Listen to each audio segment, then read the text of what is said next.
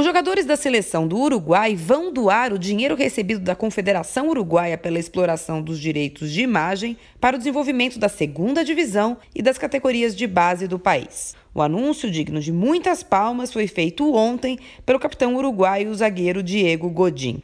A ideia surgiu dos atletas e é muito mais do que uma mera promessa de repasse de esmola aqui e acolá. Foi firmado um acordo, um contrato entre atletas, Associação Uruguaia e patrocinadores da seleção para que cerca de 700 mil dólares sejam repassados todos os anos para ajudar no desenvolvimento do futebol daquele país que é bicampeão do mundo, mas está há quase 70 anos na fila de uma Copa. Ontem também completou seis meses a pior tragédia do futebol sul-americano. Por acaso, aliás, por méritos exclusivamente próprios, a Chapecoense ontem também, com a vitória sobre o Havaí, assumiu pela primeira vez em sua história a liderança do Campeonato Brasileiro. Então, perguntar não ofende. Seis meses depois da tragédia, o que fizemos nós todos, clubes, CBF, torcedores, cidadãos, imprensa, de verdade, para pensar um jeito de ajudar e não só sentir pena da Chapecoense? Marília Ruiz perguntar não ofende